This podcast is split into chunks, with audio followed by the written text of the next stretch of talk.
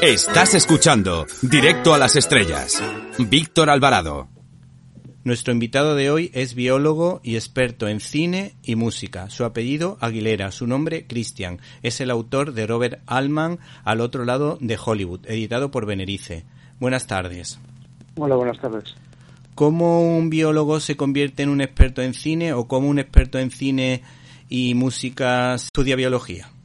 Bueno, la verdad es que hace ya bastante tiempo de ello y, bueno, como biólogo también eh, lo que sobre todo te preocupa al ser una carrera memorística y sobre todo de clasificación taxonómica, tratar de tener una mente bastante bien estructurada y eso me ha servido bastante a la hora de, escribir libros y evidentemente el cine antes sí, sí. que estudió la biología y me licenciada, eh, siempre ha formado parte de, mi educación.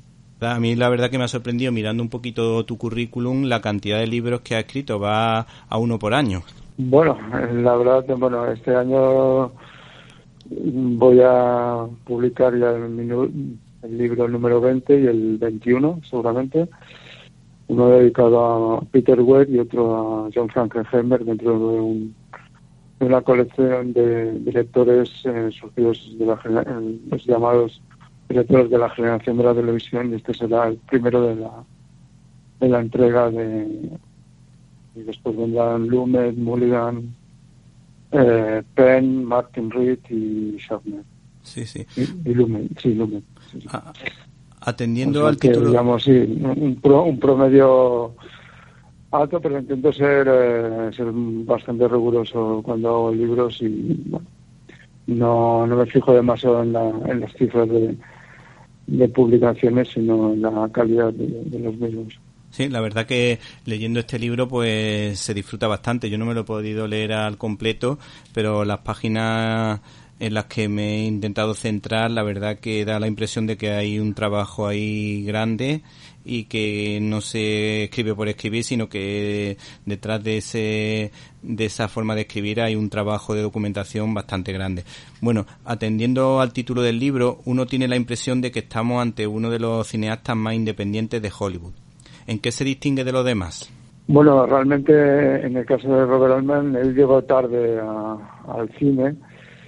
Prácticamente hizo ya una carrera bastante importante en los años finales de los 50 eh, y durante los años 60 eh, en la televisión y, fue un caso muy muy raro porque no prácticamente no se da en ningún otro cineasta que, que pasa de la televisión y con 40, prácticamente 40 años ya cumplidos hiciera una carrera además con, con propuestas muy arriesgadas que podrían haber, digamos, eh, parado esa meteórica ascenso que, tuvo a finales de los 60, sobre todo a principios de los 70, lleva, llegando a completar más de 40 largometrajes, que es una cifra al alcance de muy pocos.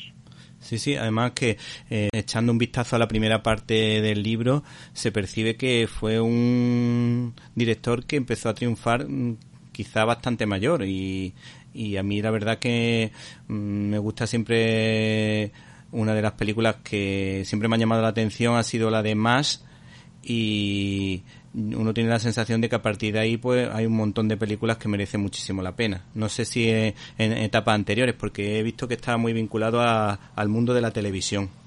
Sí, bueno, digamos, eh, es más la película de, del año 70 cuando conocer lo que es un gran éxito después de haberse de haber sido rechazado por varios directores importantes, como que citaba Sidney Lumet o Mike Nichols, eh, rechazaron hacer la adaptación de una novela bastante difícil de adaptar y bueno, fue realmente un éxito apabullante y que digamos el, el hecho que participara en, tan activamente en la televisión le dio también una, una soltura, una, capacidad de improvisar también un conocimiento también de la técnica cinematográfica, técnica que fuera en un ámbito televisivo, aplicaría también en el cine y sobre todo el contacto con, los actores, ¿no? que es uno de los puntos porque es la, capacidad de, dirigir a actores desde una perspectiva bastante novedosa en la época. Bueno, a mí particularmente esta película mm, me llamó mucho la atención porque yo la vi de mayor, pero cuando yo era pequeño, pues durante casi 10 años, no sé cuántos años en, en televisión española, mi padre disfrutaba mucho con la serie que se hizo posteriormente. Pero claro, yo al ver la película... pero, no tiene, no, tiene, nada que ver la, la serie. Le ofrecieron participar en la serie, pero él, eh, él no, no estaba muy contento que a veces que le relacionaban con, con la serie de televisión, pero salvo el título y solo uno de los actores que interviene en la, en la película del año 70, el, el resto prácticamente no tiene nada que ver eh, ni bueno ninguno de los la plana mayor de los actores los técnicos y los directores y él se desvinculó completamente de, lo que es la serie aunque sí tiene el, trasfondo un poco humorístico esa visión humorística o sarcástica sobre la, lo que es una guerra desde desde el punto de vista de lo que serían los sanitarios ¿no? Sí, bueno, yo te, eso vamos, yo sabía lo que lo que tú me, acababas de comentar. Lo que pasa es que te decía que, es verdad que el éxito de, de esa película luego mm, provocó una serie, algo que no tampoco es lo, lo más habitual y que a mí me llamó mucho la atención porque eh, era bastante irreverente, bastante mm, a veces con un humor negro realmente tremendo. Además, con el actor precisamente es Donald Sutherland, que es un actor que yo creo que se me mueve magníficamente en esos ambientes, aunque dicen que, que este hombre no, no se parecía nada a la forma de ser de, de este actor. Además, curiosamente, eh, también me ha recordado a que un grupo de médicos españoles del ejército español pues estuvo en la guerra del Vietnam, aunque esta película está ambientada en Corea y precisamente los médicos de españoles y enfermeros fueron muy valorados eh, en los dos bandos de, de la guerra del Vietnam porque no miraban a quién y curaban a los que a la persona que lo necesitase. De hecho, eh, la película está, está ambientada porque la novela así lo refleja y es eh, en la guerra de Corea, pero lo que quiso Robert Altman es dar a entender al público que lo que sucedía era en, Vietnam. Hay incluso referencias a nivel visual, ¿no? La forma de vestir de determinados eh, personajes, eh, ponerlo en contexto y la gente pensaba que realmente pasaba en, eh, en Vietnam cuando y en la introducción ya se da pie que es la guerra de Corea. Luego, por otra parte, hay una película que a mí siempre me ha llamado mucho la atención, que es Vidas Cruzadas, que era eh, cuando Iñárritu eh, sacó esa, esas películas en las que se cruzaban también personajes. Eh, también me recuerda lógicamente a la película eh, del carrusel de Max Awful. Pero esta película me pareció mm, que sabe entremezclar un poco la profundidad con otro tipo de temas quizá más superficiales y lo hace realmente bien. Aunque cuando he estado leyendo tu capítulo, me ha gustado mucho los análisis que ha ido haciendo de cada uno de los episodios que se van entrecruzando, pero la verdad que no era ese el recuerdo que yo tenía. Bueno, es que es una película, mm, digamos, al ser eh, el Robert Altman se caracterizaba para hacer películas corales.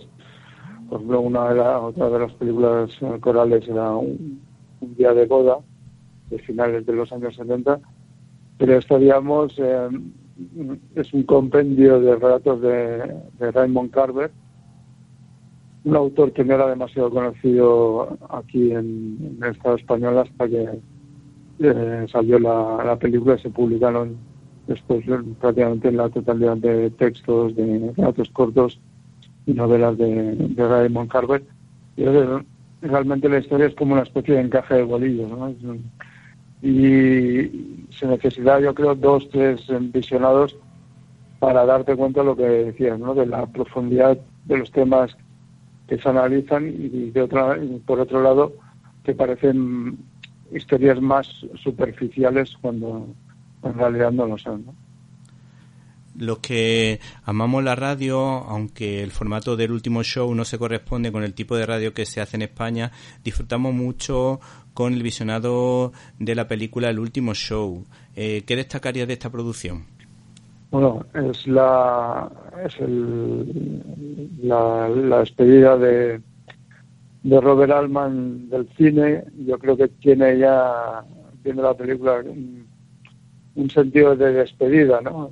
A través de, de la radio que tuvo mucha importancia en la, en la vida de Robert Altman de, infante y de adolescente. También está, por ejemplo, en, eh, en otra película de los años 70 suyo que se llama Ladrones como nosotros.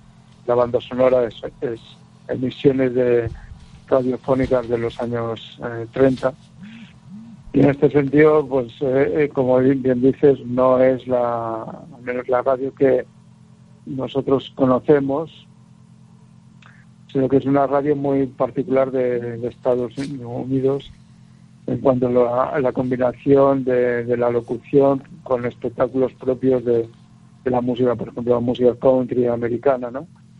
Y si es, más bien es una, una despedida un director que ya se sabía que después de tener un trasplante de corazón, bueno, después ah, murió de un cáncer, eh, estaba, se sabía que estaba en los últimos, en la última etapa de su vida, ¿no? Tiene ese valor, ese pozo nostálgico con, con grandes actrices, ¿no? En el caso de Daryl Streep o, Lily Tomlin, ¿Y cómo consiguió que Meryl Streep participase en la peli? Bueno, normalmente eh, Robert Altman es, un director, o sea, un director muy bien considerado por los intérpretes, porque entre ellos, en, el gremio, se sabía que era un director muy flexible con los actores y sobre todo incluso les dejaba un campo abierto a la, a la improvisación, ¿no? Eh, por ejemplo, en el caso de, tres mujeres, eh, los personajes de Sissy Spacek y Shelley Duvall, eh, gran parte de la aportación que hicieron al personaje fueron a través de, sus propias experiencias. Las dos eran de, naturales de, Texas, como los personajes, y esa aportación le, les va a hacer su propio papel más que el papel que ya estaba, digamos, escrito en el guion. Que para Robert Alban el guion tenía un valor muy relativo porque solía improvisar bastante y quería que los actores aportaran eh, más que su granito de arena, incluso en algunas ocasiones, como la película que, te he comentado, las mujeres, eh, pues gran parte de la aportación de Stacy y Duval a, los papeles. Y eso, evidentemente, corre por el mundillo de, los intérpretes y hace que sea un, un director con el que quieren trabajar muchos actores y, actrices, ¿no? Sí. Eh, la película El séptimo sello, ¿qué tiene que ver con esta historia? El séptimo sello.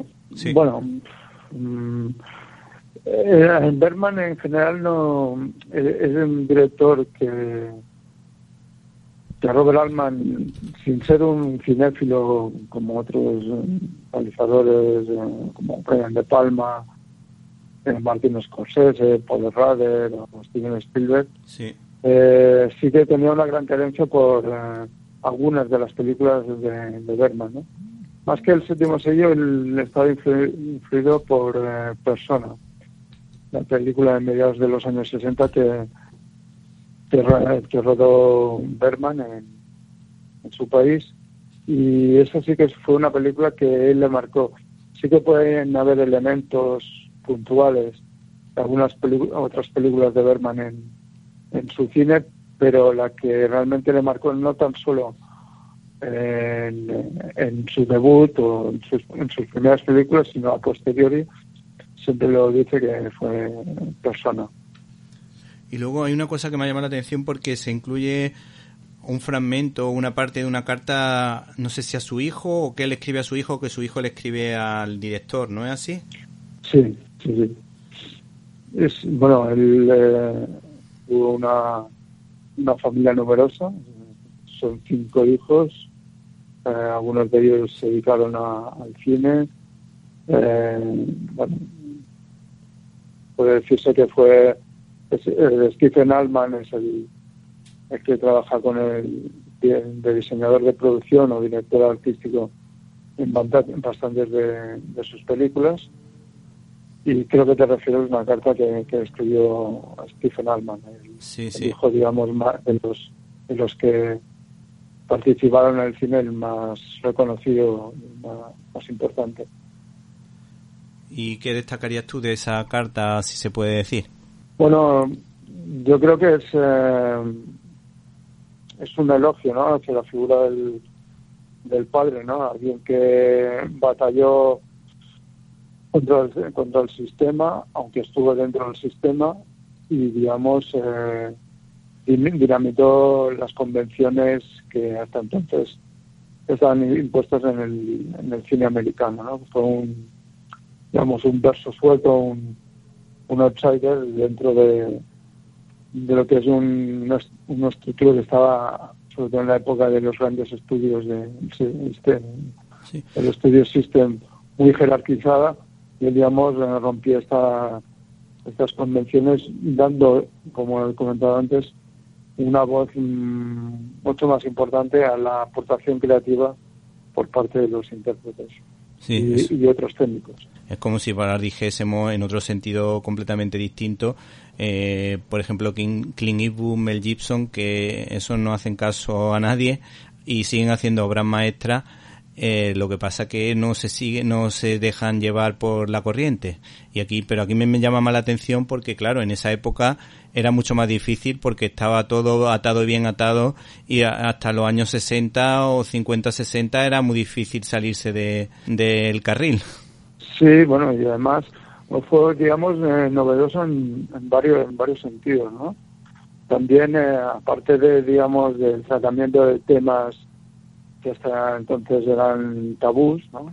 que también participaron directores, como te he comentado antes, que estoy trabajando en ellos, como, como John Frankenheimer, sí. Lumet o Arthur Penn.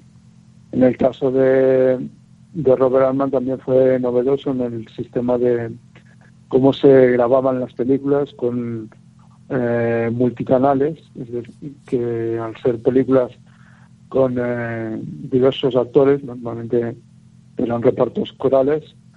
Él utilizaba unos sistemas multicanales que empiezan con su película del eh, California Split eh, del año 74. Este sistema mm, hace que se, mm, se, puedan escuchar voces de los actores mm, desde distintos canales y que a veces se solapan cosa que no pasaba obviamente en el, en el digamos, eh, estudios anteriores en la época clásica, incluso en los años ya 60, que se utilizaba sonidos específicos para cada actor, es decir, prácticamente nunca se solapaban los las voces de los actores, ¿no? En una parte esta que os he citado, eh, sobre todo en Nashville, está muy claro, ¿no? Que se utiliza esta forma de que los actores puedan hablar como, como se hace en una conversación normal, ¿no? Que nos atropellamos eh, los unos a los otros. La cual cosa también ha complicado lo que sería el, eh, el subtitulado de las películas, ¿no? Y el doblaje eh, las películas de, Robert Altman. ¿Y, tú qué opinas? Porque a mí me encanta el cine clásico precisamente porque se entienden mucho los diálogos entre personajes y cuando estaba ahora viendo una película, como no esté al 100%, no pilla muchos detalles mm, precisamente de, los actores y de los personajes. Bueno, eh, sí, eso es un. Bueno, es. Ah, digamos que en el cine de Altman puede ser interpretado como una virtud porque le da te confiere un mayor realismo ¿no? en la historia. Evidentemente estás en un, en un bar, por ejemplo, y es muy difícil que tú puedes, que escuches, que, que sea realista escuchar la, voz de un actor y el otro sin pisarse entre ellos y además lo que sería el sonido directo, ¿no? y claro, eso por una parte, digamos, juega a favor de darle un, un mayor realismo a la historia, pero también hace que en ocasiones, evidentemente no siempre, pero sí en ocasiones se, haga, se hacen un poco difíciles de, de entenderlo algunos diálogos ¿no? de, los actores. Bueno, eh, pero bueno, eh, tampoco no es el no es el, el grueso de todas las películas, sino son cuestiones puntuales. Los estados que se encuentran en torno al río Mississippi eh, son cuna de muchos estilos musicales como el blues, el rock, el soul o el country, eh, cuyo epicentro se encuentra en Nashville. Eh, a mí la película Nashville me gusta mucho, me parece una película un poco rara, pero a mí me gusta porque la música country me parece maravillosa, es una de las de las grandes desconocidas aquí en Europa mm, y por eso me gusta esta, esta película mucho, pero también sé que se ha convertido en una película de culto. ¿Qué destacarías de este de este una especie de documental o pseudo documental o película con pequeños cortes documentales? Bueno, yo creo que fundamentalmente Nashville es, es una película eh, que tiene una superficie musical, pero tiene un trasfondo muy político, ¿no? Eh, se cumplía en la película del año de 76, se cumplía el 200 aniversario del el, el bicentenario de los Estados Unidos y bueno, era todo menos una celebración, ¿no? Porque si habéis visto la película, evidentemente hay un, atentado, es una película muy muy crítica con, con digamos con el con el sistema, muy una película digamos fuera de, de lo que sería las convenciones de digamos más ortodoxas ¿no? de lo que sería la política americana y muy, muy crítica con el establishment. ¿no? Fernando sí tiene esta, esta doble lectura por parte musical que tiene canciones espléndidas integradas dentro del concepto de, de lo que sería el country, pero también tiene blues, una variedad de una amalgama de, de géneros o subgéneros muy interesantes, ¿no? Con ese trasfondo político que le da también eh, un carácter propio y el mismo Robert Altman se, planteó la posibilidad de hacer eh, una segunda parte, pero como puedes comprobar en el capítulo de, los proyectos frustrados, al final no, no llegó a hacerse.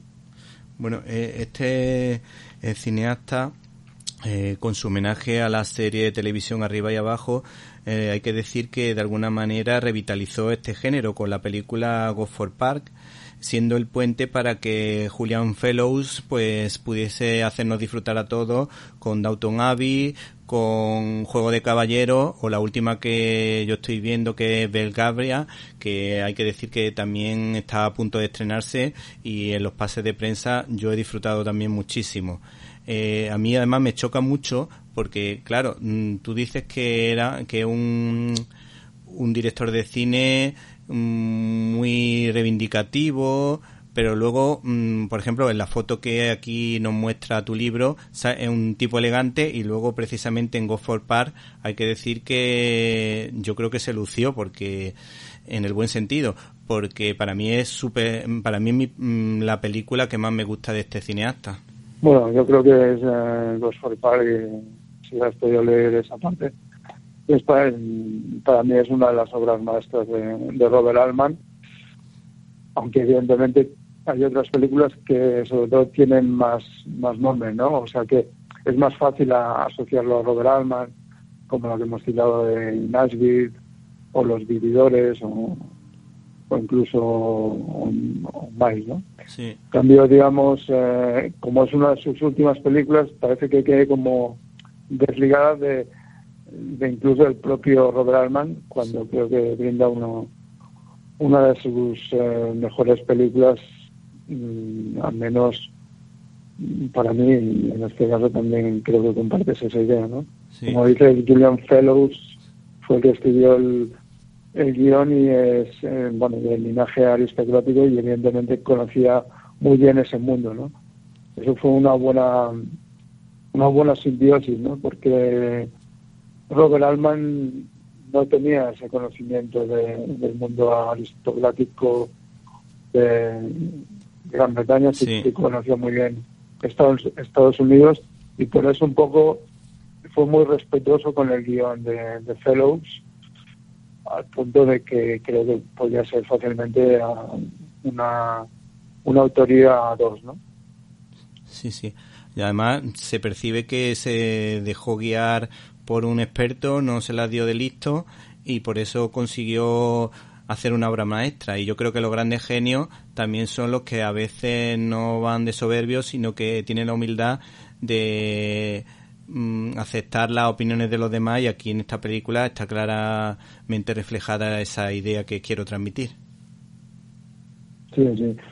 Bueno, es, sigue siendo, digamos, una película coral, como, como bastantes de las que hizo Robert Altman, pero, mm, pero tiene un toque fundamentalmente británico, ¿no? Sí, sí. Tanto la elegancia de los planos, la forma de cómo los actores hablan casi desde el silencio, ¿no? Los gestos, desde la puesta en escena, todo, todo respira algo muy, muy británico, pero como bien dices, él eh, tuvo la modestia suficiente para saber ponerse en manos de expertos, de gente que conocía mucho mejor que él, no de oídas, eh, ese mundo aristocrático que es también, como comentabas, en parte un homenaje o, un, guiño, porque intervienen creo que con un par de actores de los que están en la serie arriba y abajo.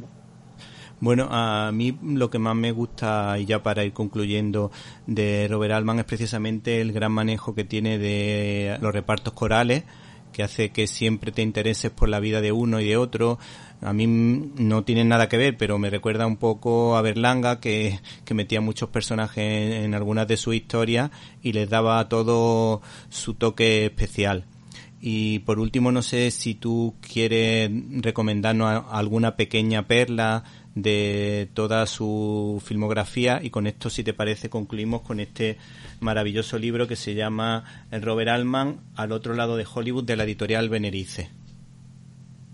Bueno, yo creo que en general, eh, para concluir, decir que el cine de, Robert, Altman no tiene desperdicio, es decir, eh, en todas sus películas siempre hay algo que pueda interesarte Bien es cierto que en los años 80 podríamos decir que fue un, poco una travesía por el desierto, porque adaptó sobre todo bastantes obras teatrales, en parte justificado porque por cierta versión de lo que fue el sindicato de, de guionistas americanos, porque veían como una y otra vez, eh, digamos, destrozaban los guiones que, que se hacían eh, cuando se pasaban por manos de, Robert Alma, porque el guion para él era no era eh, una ley que tenía que traducirse exactamente o, prácticamente igual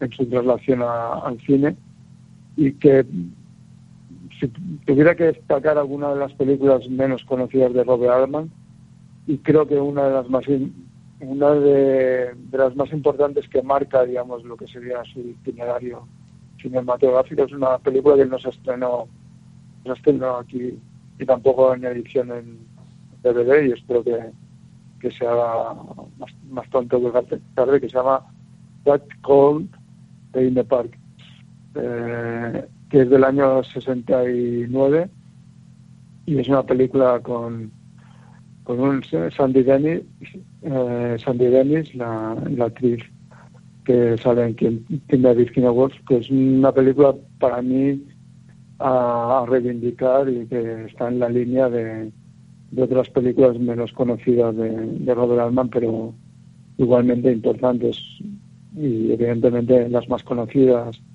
como Los Vividores, Los Park, eh, El Juego de Hollywood o o la de Nashville o las que tienen más reputación, esas yo creo que son también de, visión obligada para gente que realmente le guste el cine y también conocer eh, aspectos de la historia americana.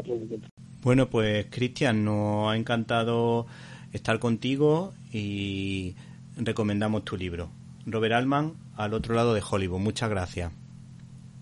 Muchas gracias a ti y un saludo para toda vuestra audiencia.